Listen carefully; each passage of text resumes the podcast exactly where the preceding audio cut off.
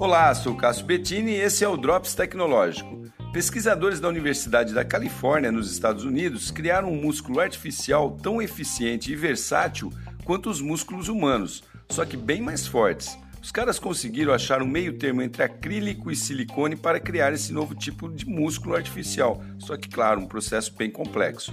E esse tipo de material terá aplicação em robôs, podendo imitar melhor os movimentos humanos para os robôs, ou em tecnologias vestíveis, como por exemplo uma jaqueta que poderá potencializar a força de quem estiver usando-a. Segundo os pesquisadores, isso abrirá uma gigantesca porta para a construção de robôs humanoides, que, como você deve saber, várias empresas aí pelo mundo afora estão produzindo já.